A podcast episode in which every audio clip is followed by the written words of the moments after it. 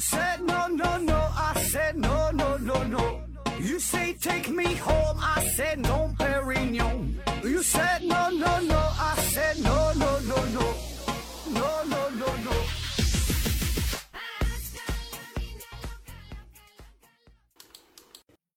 拼命探索，不计后果。欢迎您收听思考盒子，还是线上硬广，听节目送奖品。一个呢是美人茶公司提供的茶叶，另一个呢曾经是丁博士公司提供的有机活性炭。恭喜曾经中奖的各位朋友。那提醒大家一下，十一月份已经结束了，进入到了二零一八年的最后一个月。那这个月的奖品就只剩下一种了啊，只有这个美人茶。嗯，还是每期随机选出五名幸运的观众，这个中奖的机会啊，就是原来的一半了。你爱来不来吧？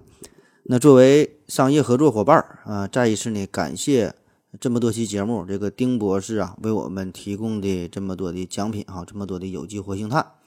所以呢，咱还是再次帮他宣传一下，有一种炭叫做丁博士的有机活性炭，有需要的朋友可以关注一下。那同时呢，也欢迎能有更多的商家不断的入驻我们的这档栏目，我帮您打的广告，你们呢，嗯，给咱提供点小礼品哈。其实没有几个钱儿，咱就是互相利用呗。呃，不对，这这这叫呃达到双赢呗啊。那不管怎么样吧，最根本的还是要感谢每一位收听节目、支持节目的朋友们哈，你们的支持才是我们公司走到今天源源不断的动力，你们的支持。才让我们这档普通的栏目成为华语中最优秀的优秀科普专栏，没有之一。也是你们的支持，才让我吹的牛逼显得神采奕奕。啊，行了，就就说到这儿吧，哈，实在编不下去了。嗯，继续聊动物当中这个速度的有关的这个事儿哈。前两期节目说了地上跑的、水里边游的，那很多朋友也都猜出来了。这期节目呢，咱就得说说天上飞的了。恭喜您猜对了。呃，也有一部分朋友说要听听超课里蹦的，嗯，这个呢，咱们可以研究啊，看看咱公司文案组的安排吧。好了，下面进入正题。那要说到天上飞的鸟儿们，其实呢，它们速度都不慢，随便拉出来一个，动辄就是时速一百多公里，呃，基本上呢都比咱们开车要快，而且呢在天上飞啊，也没有限速，也没有个收费口，就是一顿搂啊。那第一个要出场的。这是一个知名度并不是很高，可能你根本都没听过的一种鸟。但是这个鸟啊，在网络上名气很大，一搜索速度最快的鸟就是这个，叫军舰鸟，英文名叫做 frigata。呃，这个呢不是一个单一的一种鸟哈，这是蹄形目，呃，军舰鸟科下边哈，军舰鸟种的一类。呃，下边呢还包括包括五个亚种哈，都是大型的海鸟。那大型海鸟它能有多大呢？它这个翅膀啊是又细又长，翅展呢可以达到两米多，呃，身体呢后边是剪刀形的分叉的尾翼。雄鸟呢一般都是黑色的，雌鸟呢还带点白点儿。这俩鸟共同的特点就是，呃，有一个裸露皮肤的喉囊，就大脖子这块儿啊，这块儿呢没有毛，直接露出来，这个就相当有特点了。只要你看一眼就能记住哈，看看可以参考一下节目下方的这个图片。然后雄鸟呢，在求偶的时候，为了展现自我的魅力，它的这个喉囊啊，这块这块皮肤啊，还会还会呢呈现出鲜红色哈，非常的醒目，非常的显眼儿哈，而且呢还是高高鼓起的。那有的这个军舰鸟呢，还会找非常专业的纹身师，在喉囊上面呢纹一个拆字儿，这样呢就可以吸引嗯雌鸟了。那等到这个雄鸟把对方真正搞定之后，对把对方肚子搞大了，然后这个雌鸟。产下了鸟蛋，这个雄鸟的喉咙呢，喉囊这个地方呢，就慢慢的瘪下去，颜色呢也是变回了暗红色。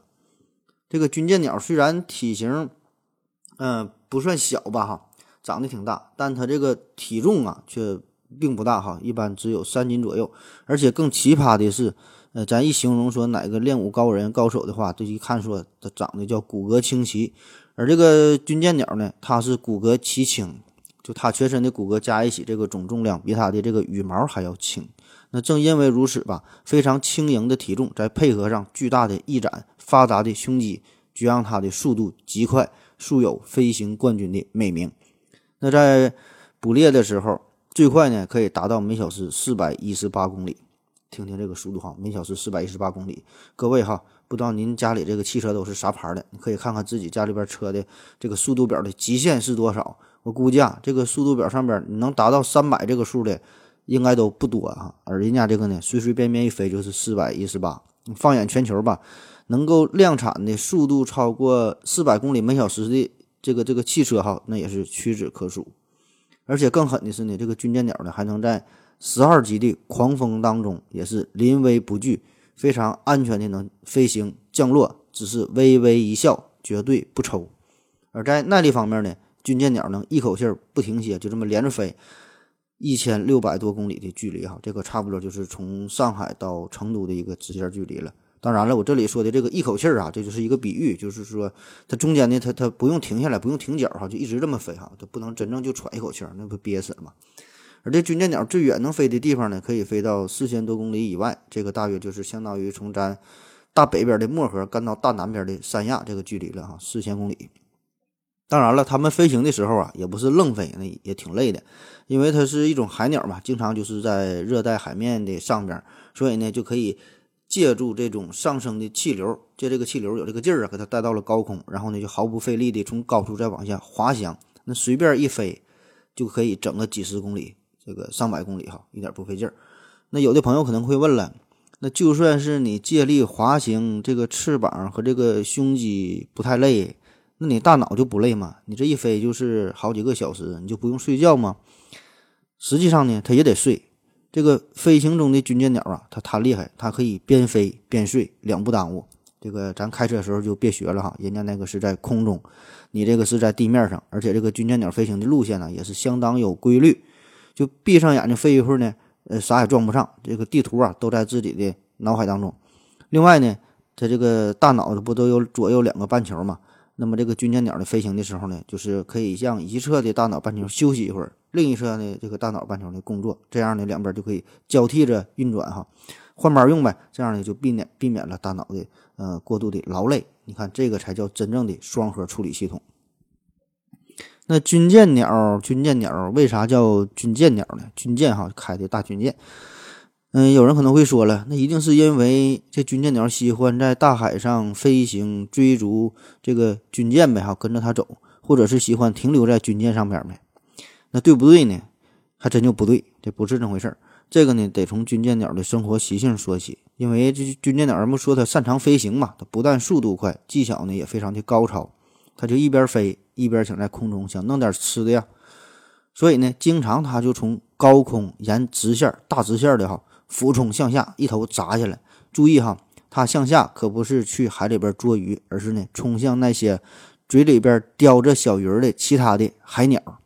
那这个时候被攻击的那些小鸟呢，就被吓得惊慌失措的，就顾不上呃口中的这个小鱼了，就把小鱼儿就给就给扔下了，然后呢猖狂的就逃跑了。那说时迟，那时快，哈，这个军舰鸟不但是吓跑了小鸟，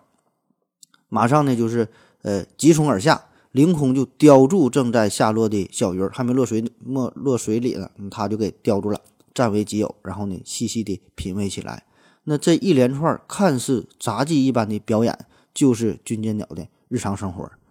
那正是因为军舰鸟善于掠夺的这种食性，所以呢，早期的博物学家们就给它起名叫做。呃，frigate bird 哈，这个 frigate，这现在呢，你一翻牛津大词典一查这个词儿，就是护卫舰的意思。那最开始呢，这个单词就是在中世纪的时候啊，呃，海盗们就是用这个词儿呢，来代表呢，就是一种带有大炮的帆船哈，他管自己这个船叫做 frigate，就侧重于强调这个船呢，这是海盗使用的哈，海盗在抢别家东西。所以呢，人们呢就给这个军舰鸟就起了这个名，因为经常它像海盗这样，就从别的鸟这个嘴里边抢东西吃呗。这个受害的鸟儿直接把食物就给了军舰鸟，哈，没有中间商赚赚赚差价。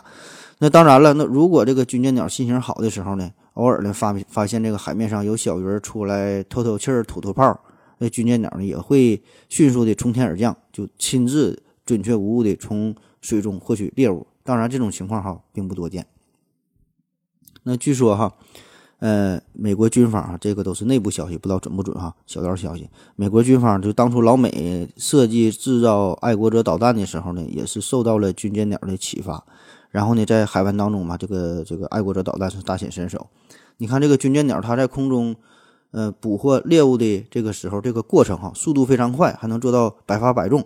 这个呢，简直就是一个完美的动物当中的这个拦截导弹的一个模型了。那你看看这个鸟是怎么做到的呢？然后大伙呢就就就研究一下呗，就发现这个军舰鸟的体内有一套功能非常齐全的生物电路系统，所以呢，它才能完成这场空中的呃捕猎的这个过程。那基于这种情况哈，然后老美就研究出了这个爱国者导弹。那当然了，更深入的一些细节哈，这个就属于军事机密了啊，我就不能跟你说了。那为啥这个军舰鸟它不靠自己奋斗？而偏偏喜欢从同行的嘴里边抢食物吃呢，这不有点变态吗？这样，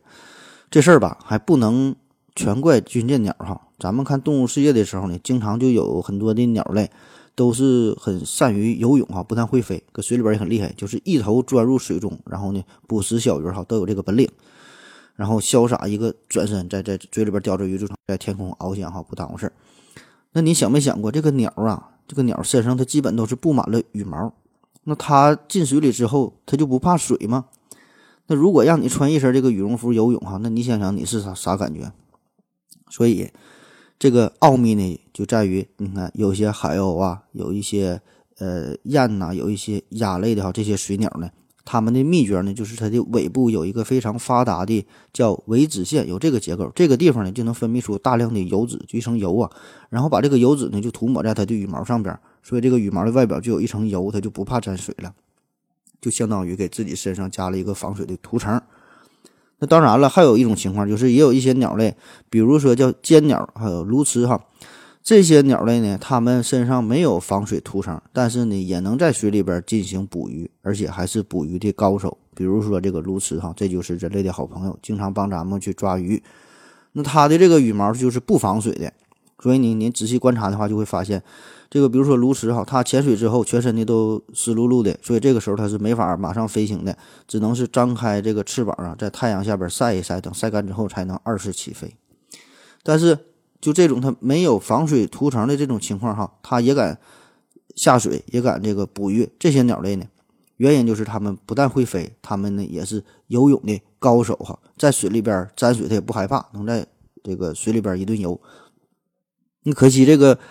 军舰鸟，它呢一边呢也没占上。第一，它的这个身体上面呢没有防水涂层；另另外一方面就是它呢又是太过于专注飞行了。就为了能够更快的飞行，它的这个腿啊已经进化的，或者说是已经退化的，变得更短更小。这个脚蹼啊也不发达，这样呢它就不能红掌不停波了。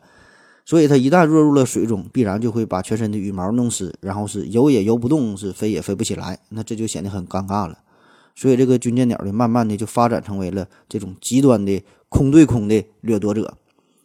那多数情况下呢，在它都是在这个空中的掠夺，呃，嘴中叼着小鱼的这些鸟类哈。那只有极少数的情况，就是有一些水母啊，一些什么软体动物啊，小鱼、死鱼啊，这些漂在水面之上的时候，它才敢下嘴。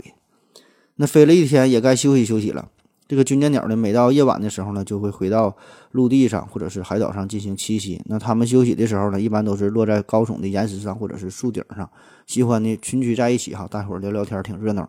而且呢，其他的海鸟，比如说前面说的尖鸟啊、海鸥啊，这些鸟呢也是经常聚集在这个军舰鸟的周围哈，跟它身边一起唠唠嗑。就是白天受欺负的这些这些鸟呢，现在一到晚上跟军舰鸟的关系还挺好哈，成为了好朋友。也不知道这帮鸟啊，这个这个都咋想的。好了，咱休息一会儿。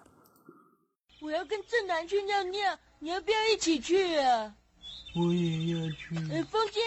我要跟正南、阿呆一起去尿尿，你要不要一起去啊？好了，喝了口水回来，咱们继续聊。要介绍的第二个飞行高手是雨燕，就是斯威夫特。准确的说呢，叫尖尾雨燕；更准确的说呢，叫白喉尖尾雨燕。我这个还得往上添字儿。雨燕呐，这个就是咱平时总能听说的一个鸟类了。它也是鸟类王国当中的速度担当。那经常有文章说，雨燕的飞行速度才是最快的鸟类。那咱们今天这里要着重叫介绍的这种呢，叫白喉尖尾雨燕。平时的这个飞行速度啊，可以达到大约每小时一百六十九公里，最快的速度呢，可以达到每小时三百五十二公里，大约呢就是每秒一百米。这个要是和博尔特比赛的话呀。嗯，算了哈，不比了。为了做这一系列节目啊，这几天天天让博尔特跟这帮动物比赛，给博尔特累坏了。这个白喉尖尾鱼啊，它的这个速度虽然和刚才说的军舰鸟是差了一丢丢，但是呢，要比其他的大多数的鸟类还是要快出了不少。而且这里边还有一个更重要的问题，就是咱们之前说的军舰鸟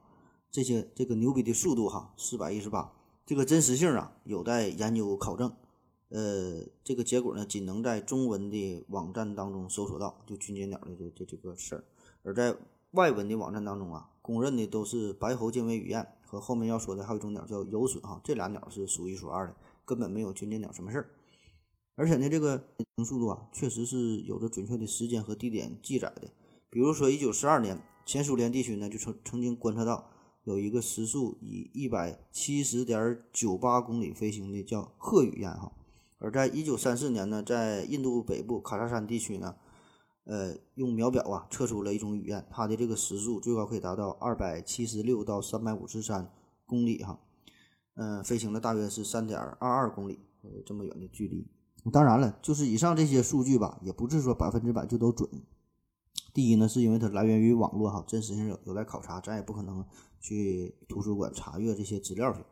另外呢，就是毕竟啊，测量鸟的这个速度，这些都是人类用肉眼、用秒表去记录的，那里边呢也也会存在着很大的误差。反正咱就听个热闹吧，咱就别较真了。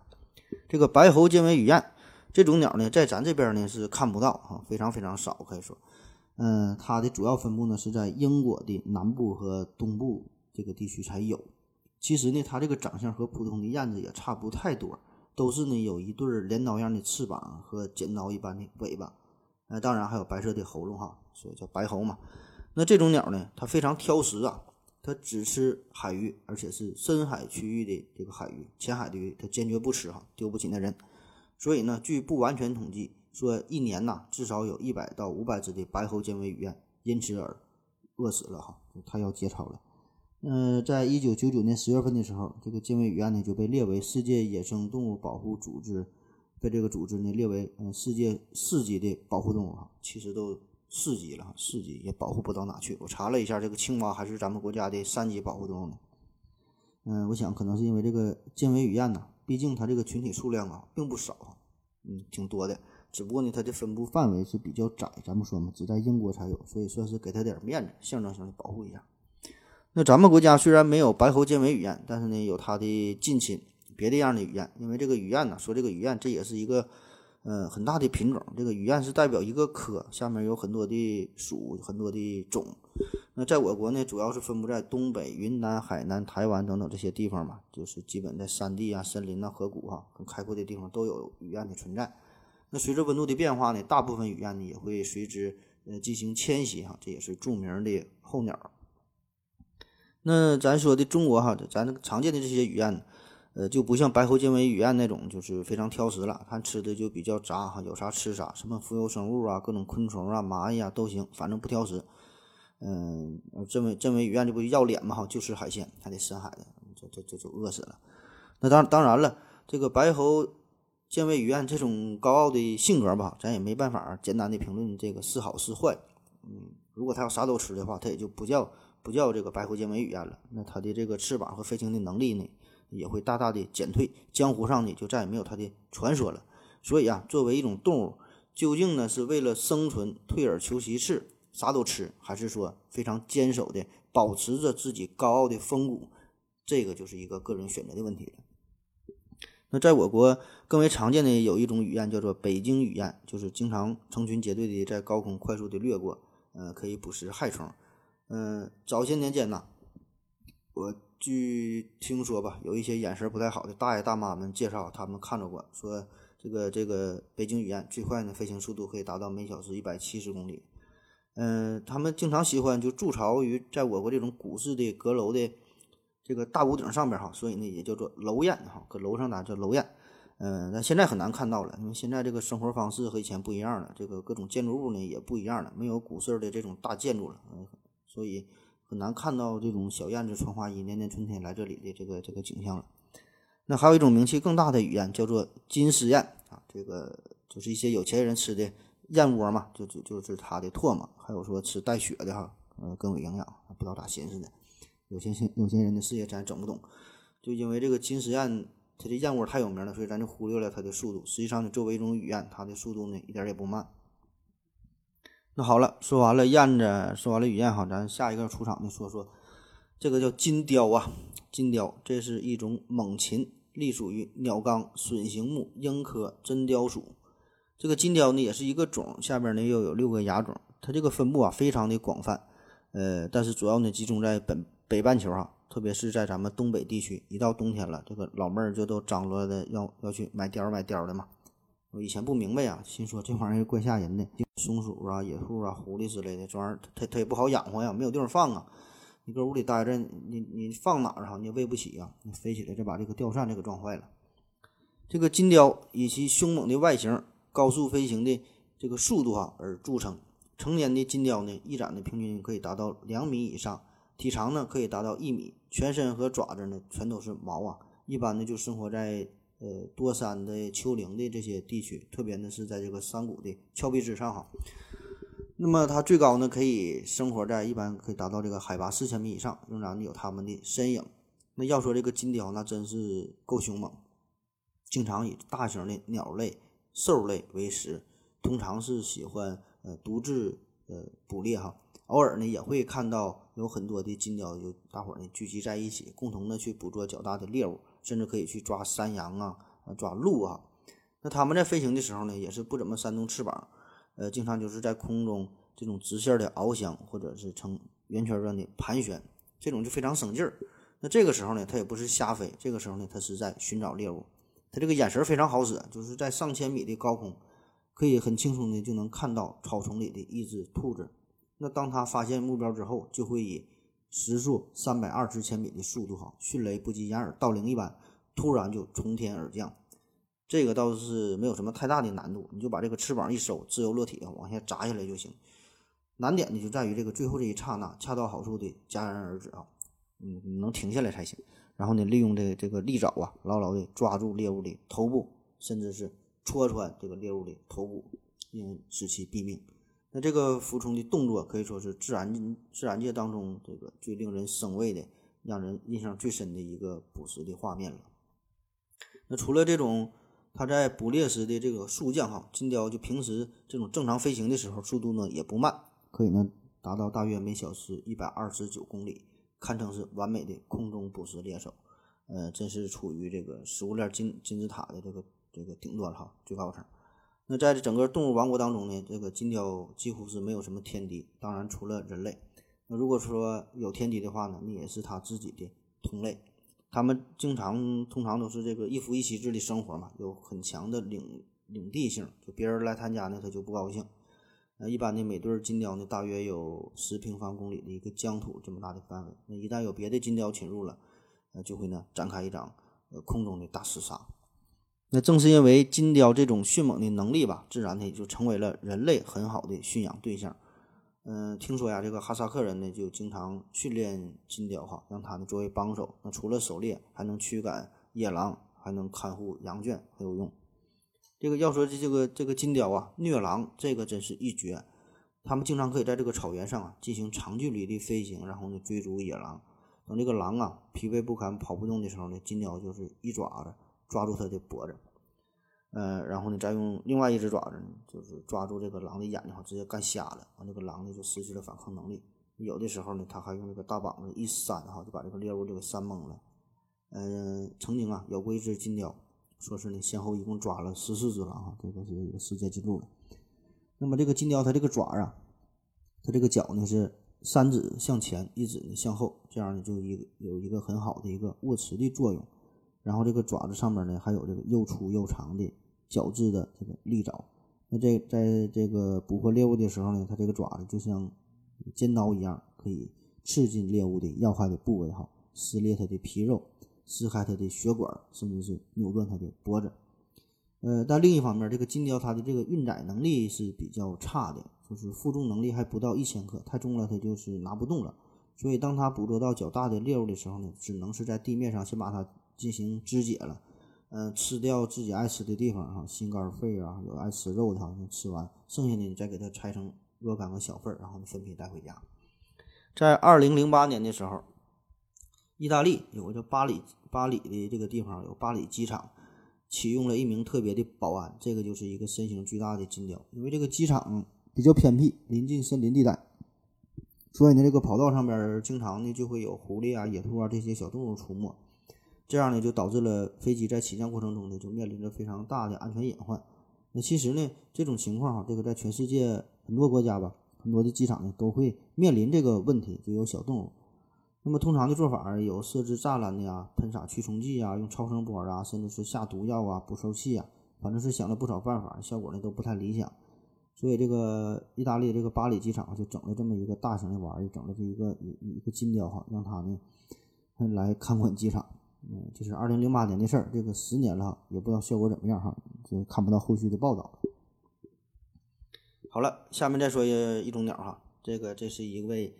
鸟类当中的爱情的代言人，叫做信天翁。他们呢对爱情是忠贞不渝，一生啊只爱一只鸟，叫愿得一愿得一人心，愿愿愿得一鸟心，白首不相离。感觉说的有点像白头翁似的。这个信天翁啊，一生只会有一个伴侣，一般呢是从四岁的时候呢就开始搞对象，就开始找呗。那等找到一个对上眼的了，双方就开始互相考察，啊，一般还得试婚一两年，最终才能认定这门婚事。那当这一对信天翁就决定俩人要在一起的时候呢，他们就开始共同打造属于自己的爱情神话，一起一起去建立温暖的小窝啊，一起生儿育女呀，哺育后代呀，然后一起白头到老啊，说起来很很很浪漫。那如果一方真的不幸死去了，那么剩下的这只鸟呢，就自己孤零零的活下去，也不不会再找新欢啊。那正因为如此吧，这个信天翁就成了对爱情这种海誓山盟啊、天荒地老啊、死心塌地啊、不找小三儿哈，就成了这种象征。但是一个有趣的现象呢，就是这一对信天翁并不是天天这两两口子厮守在一起，相反呢，他们一生当中绝大部分的时间呢都是分开旅行的。就我选择去洛杉矶，你一个人呢要求飞向巴黎。这个信天翁一生呢，有百分之七十的时间都是在海上度过的，可以呢在十二天之内飞行五千公里的这个距离。那只有在繁殖的时候，这两口子呢才会回到陆地上进行产卵。那呃这个时候一般就是这两个信天翁嘛，他俩会不约而同的就回到当初相遇相约会的这个这个小岛哈，叫小别胜新欢哈，距离产生美。这个信天翁同样这也是一个大型的海鸟，咱不说嘛，经常在海上飞。它是广泛的分布于南北半球，体长呢可以达到一米以上，常常呢是成群结队的聚集在一起，而且呢它们也是特别善于滑翔，在空中飞行的时候，它这个翅膀几乎就不怎么扇乎，就这俩膀就跟假的似的哈，你看起来感觉它都不会动弹。那么这个就是它就借助这个风力啊，你在这个呃有风的时候，它会特别利用这个风的这个能量哈，可以在空中甚至是几个小时都不用拍动一下翅膀。更奇葩的是呢，它这样可以在海上这个漂泊几个星期都不累。那正因为如此吧，它这种非常呆萌的状态，呃，所以人们也管这个信天翁，有管叫大鸥的，有管叫笨鸟的。那另外，它们还有一个特点，就是起飞的时候啊，需要逆风飞翔，这个就像这个飞机似的，你喜欢这个逆风啊，这样就增加了和空气的这个相对速度呗。所以在没有风的时候呢，它必须是一路狂奔才行，或者是要借助这个悬崖边缘呢。在这个边儿往下跳哈才能飞。那说了半天还没说它这个速度呢。这个信天翁最快啊，最快的速度可以达到每小时一百二十六点九七公里。好了，咱们再休息一会儿。我要跟正南去尿尿，你要不要一起去啊？我也要去。哎，风姐，我要跟正南、阿呆一起去尿尿，你要不要一起去啊？好了，尿了个尿回来，咱们继续聊。下面呢要介绍几种笋，有燕笋、毛笋、油笋。这个笋字啊，就是集合的集，下面的这个木字没有一撇一捺。笋类呢，其实飞的都不慢。老美有一种战斗机嘛，F 十六就叫做战笋。这个笋呐是很大的一个目，下边呢有五个科，分别是呃鹰科、笋科、呃美洲鸠科、鳄科和蛇鸠科。呃，具体再往下边怎么分哈，这就比较复杂了，咱也不用管啊，这些都不重要。反正一听这个名隼，那就知道了，那是飞得又快又非常的凶猛，就是这种鸟类。那所以说到隼类的时候，除了像红隼、猎隼、美洲隼哈这些带隼的隼，那其实呢也包括我们刚才介绍的金雕呃，还有这个老鹰啊、秃鹫啊，美国的国鸟这个白白头海雕啊，这些呢也都是隼形目当中的，呃，也都挺笋啊。可以这样简单粗暴的理解，就常说的猛禽包括两大类，一类呢就是隼形目，就隼呐，还有另外一类呢就是枭形目。这个枭呢就是呃句号的号字哈，这边呢再加一个鸟字哈，这边的枭。那下面呢也是包括很多的类别吧。那最有名气的就是猫头鹰，呃，其实枭类呢整个长得呢都跟猫头鹰差不多，它们特点呢就是喜欢在夜间行动，而这个隼形目这个当中的鸟类，它们呢都是在白天行动哈。嗯，这这俩分工倒是挺好，就有点这种王不见王的味道哈。呃，笋形目、枭形目，一人管半天。那行了，知道这么多呢就够用了。下面呢咱就分别介绍，呃，这几种就飞得比较快的这这个笋。先说一种呢，叫做燕隼啊，燕子的燕，这是一种擅长长途迁徙的鸟类，主要呢是生活在开阔的林地呀、河流的边缘呐。那飞行的时候，最高的速度可以达到每小时一百六十公里。这个体型呢相对比较小，体长呢一般只有三十厘米左右，体重呢还不到一斤，是一种小型的猛禽。别看它小啊，但是它飞行速度快，技巧也高超哈，非常的凶猛。呃，擅长在空中进行捕食，什么麻雀呀、山雀呀、蝙蝠啊。有时候也是蜻蜓啊、蟋蟀呀、蝗虫。更狠的是呢，它们甚至还能捕捉，呃，之前说的飞行速度极快的雨燕哈，也能抓着。那不知道各位是否是否还记得，在二零一二年的时候有这么一个案子，当时那是闹得沸沸扬扬，说呀是在河南新乡有一位大学生和他的好朋友就去掏鸟窝，抓了十多只小鸟，然后卖了点钱，卖了几百还是一一千一千多块钱，然后结果呢是被判了一个判了十年半，一个判了十年。然后还罚也是罚了不少钱，呃，当时呢，他们抓的这种鸟啊，这个就是雁隼啊，这是国家二级保护动物。那至于这里边法院是不是判的太狠了，还是说的有说这俩人是参与了野生动物一个销售的有个产业链哈，这这具体咋回事咱就不知道了，也不是咱们讨论的重点。反正我觉得吧，就是在自然界当中遇到你不认识的动物、植物都得慎重点，遇到不认识的动物啊，什么蘑菇哈，你就别瞎吃，你别尝。遇到不认识的动物呢，你也离远点哈，嗯，别拿这个这个不知者无罪当借口啊。我觉得这个无知啊，本身呢，这个就是一种罪了。第二个要介绍呢，呃，这个笋叫做毛笋啊，毛是大道长毛的毛，这个呢比燕笋要大一号，体长呢可以达到六十厘米左右，翼展呢可以达到一米，体重呢可以达到四斤，这是一种中型的猛禽。这个毛笋呢，堪称是北国世界当中的空中霸王了，因为它们主要分布在就是这个北部地区哈，欧洲的北部、亚洲的北部、北美洲的北部，甚至是北极的海岸呐、苔原呐这些地方呢，都可以看到它们的身影。经常呢是在呃低空进行一种快速的直线的飞行。那当它发现猎物之后呢，就会把这个双翅紧收起来，突然非常急速的俯冲向下哈，就像投射出去的一个长矛一样，所以叫做叫做毛笋。那它的这种方式哈，既能逮到地上奔跑的兽类，也能捕捉到空中飞行的鸟类，而且这个雌鸟和雄鸟的这个两口子，这个毛笋呢，配合的还是非常的巧妙。比如说，在捕捉有一种鸽子叫做岩鸽哈，岩石的岩，在捕捉岩鸽的时候呢，这个雌鸟会突然飞进岩鸽栖息的洞穴当中，然后呢把它们赶出来，而这个雄鸟呢就在洞口呢进行守候，你一出来，哎，就给你抓住了。这个毛笋的速度。在俯冲的时候，最快可以达到每小时二百零九公里。呃，平时正常飞的时候呢，最快的速度可以达到每小时一百四十五公里。呃，并且呢，它可以通过轻微的改变翅膀的位置和角度哈，呃，就可以调节这这这个速度哈，做到做到非常精准的，嗯，对于飞行的一个控制哈。那我在网上收集资料的时候呢，就无意中看到了一段视频，就是关于毛笋的，这是老外整的，就是一辆。呃，宾利的一个敞篷跑车和这个毛笋呐，这这这俩呢，在机场的跑道上进行追逐比赛，然后呢，最后的结果呢，就是，呃，我看了这个女女主持人长得是非常的漂亮哈，别的没记住。呃，最后要介绍的一这个笋叫做游笋，嗯，游泳的游游隼，这也是一种中型猛禽，呃，分布非常的广泛，可以说在全球范围之内吧，除了南极洲，呃，哪地方都有，有二十多个亚种哈。它们呢是喜欢单独活动，很少见到成群结队的样子。通常呢是捕捉像海鸥啊、野鸡呀、野鸭呀、乌鸦呀等等啊这些中小型的鸟类，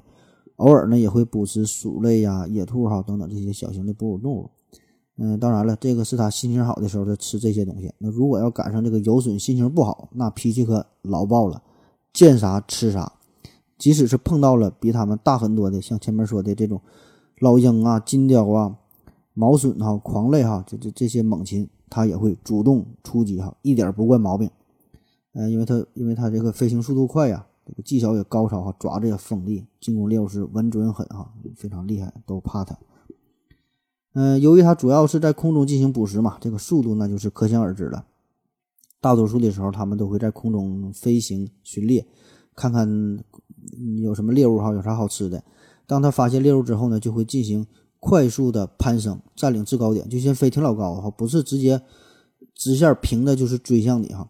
它是先占领制高点以后，就相当于站你脑瓜顶上了，在在在在空中哈。再说它抓鸟，然后呢，它把这个双翅啊，就是收起来。让这个翅膀和身体的纵轴呢保持平行，然后呢把脑袋呀也是收缩起来，然后以每秒一百米的速度近乎垂直的从上向下就俯冲下来，然后等到靠近猎物的时候，稍稍的把这个翅膀啊张开一点，这样呢就是将高速俯冲的这个冲击力转化到它的尖锐的锋利的这个爪子上边哈，就是像一个像一个匕首一样，就是刺穿了猎物，这样呢这个猎物哈瞬间就受伤甚至是毙命了。然后呢，再把这个猎物带到一个非常隐蔽的地方，呃，用爪子按住，再用嘴呢把这个毛啊都都都都都给揪掉，再撕成小碎块哈，慢慢的呃这个品尝。那为了更好的适应这种捕食的方式，呃，游隼的腹肢就是变得又短又粗，而抓握猎物的这个脚趾哈变得是又细又长。这这个腹肢哈，腹肢这个这俩字还挺难写啊，就不说了。就是这这就是鸟类腿以下。这个脚趾以上的这个部分啊，进化的不一样。呃，通常这会儿就是没有羽毛了。那有不明白的，可以买一袋泡椒凤爪尝一尝哈，你就明白了。其实这个游隼呐，平时它正常飞行的时候速度并不快，嗯，只有每小时五十到一百千米左右。只是在俯冲的时候，这个速度哈可以达到每小时三百八十千米以上。但是游隼它这种俯冲捕猎的本领呢，并不是与生俱来的，都是后学的。所以，这个嗷嗷待哺的这个小游隼啊，这个雏鸟，在它羽毛丰满、想要振翅高飞、离开鸟巢的时候，呃，其实并不能马上开始自我的这个独立生存、自己谋生，必须呢还得跟着这个大鸟啊生存一段时间，就相当于一个实习期哈。在这段时间里呢，就要进行一个特殊的一个培训，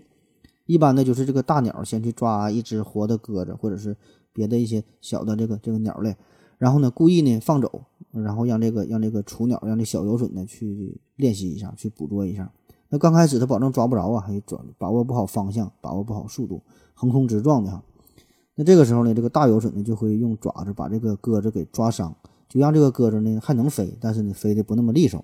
这个时候呢，就相当于制造出了一个减速的效果，然后你这样这个小游隼呢去攻击。那这样培训一两个月之后，小游隼呢就是学成归来，培训结束哈。最后就能真正的自我生存了，翅膀呢就硬了起来。那刚才说的游隼这个垂直速降，呃，这个事儿哈，这个这个速度，这是在有记录的当中鸟类的最快的速度之一了。这个捕杀的过程哈，需要的不仅仅是勇气和技术，也是对身体一种非常大的考验了。因为在这种急速急速俯冲的时候啊。呃，身体要承受二十五倍的这个自身的这个重力哈，这也是已知的大型动物当中的最大值了。一般咱说这个战斗机飞行员嘛，就得进行锻炼嘛。那他在这个俯冲的时候呢，就人体哈，咱一般的飞行员承受最大的一般也就是九个 G 左右，好像没有超过十个 G 的哈，这再大就受不了了。那坐过山车的时候，或者你坐电梯的时候，想必大家呢都有过类似的体验，这个滋味可不好受。那如果要是要人类，呃，体验这个二十五 G 的这个重力加速度哈，这种状态，我估计啊，基本都得是失去意识啊，是失去知觉了。而你看这个游隼，它的这个身体啊，就是为了适应高速飞行而生的。呃，在这个游隼，你想想，它这种急速俯冲的时候，这个速度非常快，所以哪怕有一粒沙子击中眼睛，那都得给它干瞎，都得给它干死。所以这个游隼呢，比如说它眼睛的这个地方外边呢，就有一层额外的眼睑，这层眼睑呢叫做瞬膜，也叫做第三眼睑。就是为了防止风沙对眼球的一个伤害。再比如说游隼的这个鼻子，它鼻子外边呢有个小锥体，这样呢在高速飞行的时候就可以防止空气直接灌进肺子里边，要把要不然这个肺子就就得就得干爆了。这个呢就起到了一个减缓气流的作用。那早期的这个喷气喷气飞机啊，呃，这个进气系统也是模仿了游隼的鼻孔的这个小圆锥的结构哈。而现在这这个飞机这个通气孔，很多呢也是采取了类似的方式啊。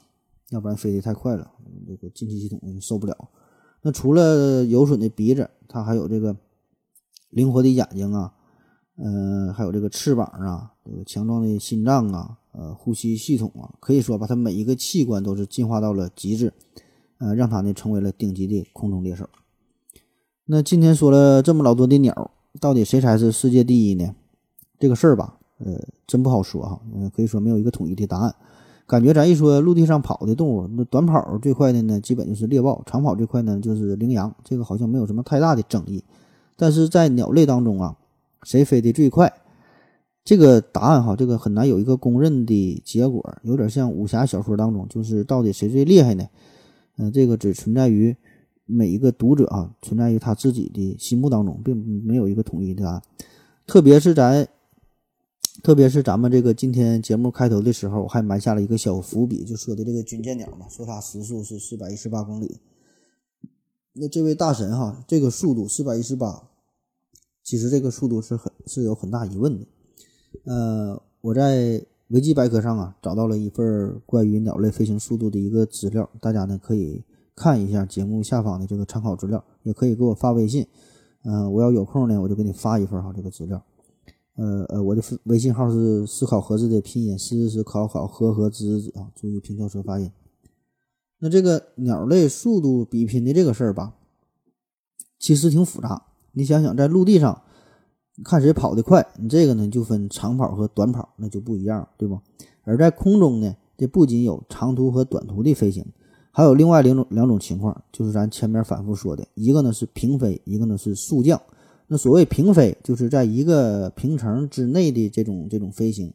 呃，比如说刚才说到的这个白喉尖尾雨燕，它最快的速度是一百六十九公里每小时，这个就是一个呃平时在同一层当中短距离飞行的速度了。那这个平飞长途飞行的时候，一般都是上万里的这种季节性的大大迁徙哈，这时候这个雨燕的速度呢，能够维持在大约每小时一百一十公里左右，而所谓的速降。就是说，这个鸟啊，在捕捕食猎物的时候，就是从高高空快速的俯冲下落嘛。那这个速度，动辄就是时速三百多公里，那极限就是说的这个游隼啊，三百八十九。那明白了这两个不同的评判标准呢，自然呢也就有了不同的冠军了。那当然了，以上这些速度吧，只是基于人类非常有限的观察调研得到的数据，而且这些数据可能存在着一些误差，而且呢。很可能哈有更快的这个鸟类，咱们可能还没发现、没看到。那即使看到了，也没法准确的记录。所以所谓的这个这个世界第一啊，其实也就这么回事儿呗。我就这么一说，你就这么一听啊，就是图个图个热闹。那咱们这个文案组啊，在整理这期节目的时候啊，也是很不容易哈，看了很多的材料。那做做这期节目的时候呢，就搜索到很多的中文网站当当中哈，一搜索说这个鸟类飞得最快的。很多的这个结果呢，就都提到了这个军舰鸟，就咱第一个说的。但是呢，在维基百科上边，我查资料，军舰鸟它这个速度，即使在速降的时候，最快的速度才只有一百五十三公里每小时，而平飞的时候，这个速度根本就排排不上号，号排不上号。那至于它怎么在中文的这个搜索当中能排上榜呢？这个这我就不知道了。嗯，然后这个文案组的负责人就问我嘛，他说何总，那个那咱这节目还到底说不说军舰鸟了？嗯，我告诉他，我说那必须得说呀，而且呢还得大说特说，这玩意儿咱就是听个热闹呗。那谁还能真去调查一下哪个鸟飞得快，哪个鸟飞得慢呢？咱都不认识哈，咋调查呀？你就这你就说这个企鹅能够达到时时速二百八十公里，那大伙儿才爱听的哈，就瞎瞎扯呗。那现在这个网上的这个信息啊，也真是。真假难辨哈，很难甄别，你也不知道哪个是有真实来源的，哪个是作者自己就瞎瞎编的哈。呃，有兴趣的朋友啊，就我说这个鸟这个事儿，你可以用军舰鸟的英文名叫做呃 frigate bird 这个作为一个关键词。嗯，确实啊，在外文的资料当中根本没有四百一十八公里每小时的这个数据。但是呢，你要换作汉语，你搜“军舰鸟”这三个字，或者直接搜“四百一十八公里每小时”，用这个作为关键词，就会收到一大堆哈中文类似的答案。就世界上飞的最快的鸟，军舰鸟，也不知道国内数据从哪来的哈，嗯，可能也是老外太笨了，没测出军舰鸟的速度。嗯，反正引用一句古语吧，叫“矮人看戏合成剑，都是随人说短长”，大伙儿谁不知道咋回事啊？就网上互相转、互相抄呗。啊，对了，最后呢，还有一个非常有意有意思的事儿，就是在鸟类的速度比拼当中，关于速降这个事儿哈，咱还得说一下，就速降这个事儿，难点完全不在于怎么飞，而在于怎么停。咱可以简单算一下，在一千米的高空，就是这么高的地方。这个物体自由落体，你不管是一只死鸟还是一个铅球，你从这么高的地方扔下来，落地的时间呢，大约就是十四秒；落地时的速度呢，大约就是每秒一百四十米，换算一下就相当于每小时五百零四公里。那这个数值哈，已经超过了所有我们之前提到的速度了。所以理论上，只要你能飞到一千米这么高的高度，然后豁出你的小命，豁出你的小鸟命，任何一只鸟。在最终落地的时候，都能达到这个极限速度，每小时五百零四公里，让你成为鸟类当中的速度王者，死亡的王哈。当然，最后你能不能安全的着陆哈，停稳，并且活下来，这就是另外一回事了。所以呢，我也想出了一个打破世界百米记录的办法，就是从一百米的高处跳下来，大约只要四点五秒就能到达终点。好了，今天的节目啊就是这样的，在茫茫的动物王国当中吧，还有太多太多的。有趣的动物啊，它不能一一介绍，时间有限。比如说时速一百一十七公里的澳洲斑鸭，时速一百三十公里的红胸秋沙鸭，虽然叫鸭子哈，人飞的都挺快。还有叫巨齿燕哈，时速一百四十公里，还有这个大西洋尖鸟，时速一百六十公里，很多很多。嗯，好了，感谢您的收听，感谢您的支持，别忘了参加抽奖活动，谢谢大家，再见。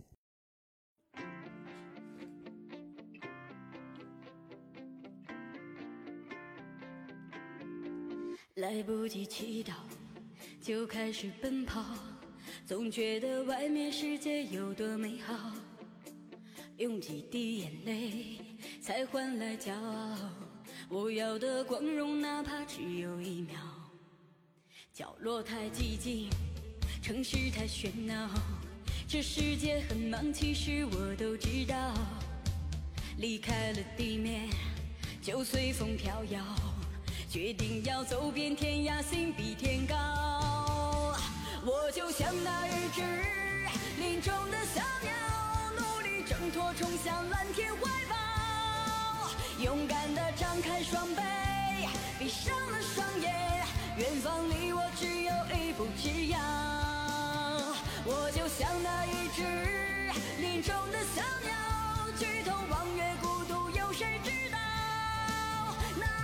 借的羽毛不向命运乞讨，跌倒只能让我越飞越高。来不及祈祷，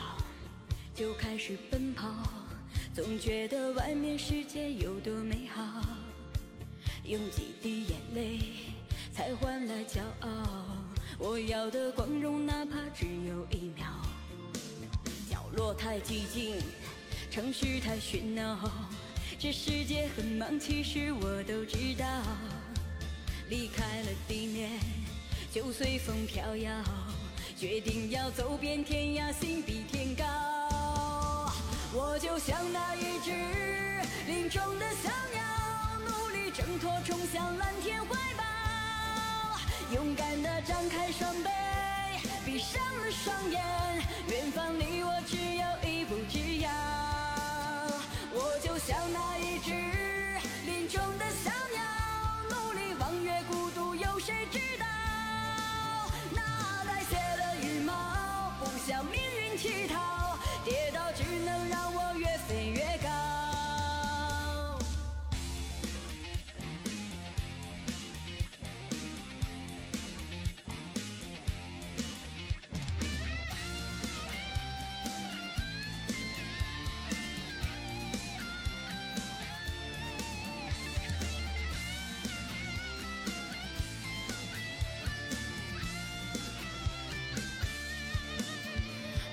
像那一只林中的小鸟，努力挣脱，冲向蓝天怀抱。勇敢地张开双臂，闭上了双眼，远方离我只有一步之遥。我就像那一只林中的小鸟，举头望月，孤独有谁知道？那带血的羽毛。不向命运乞讨，跌倒只能让我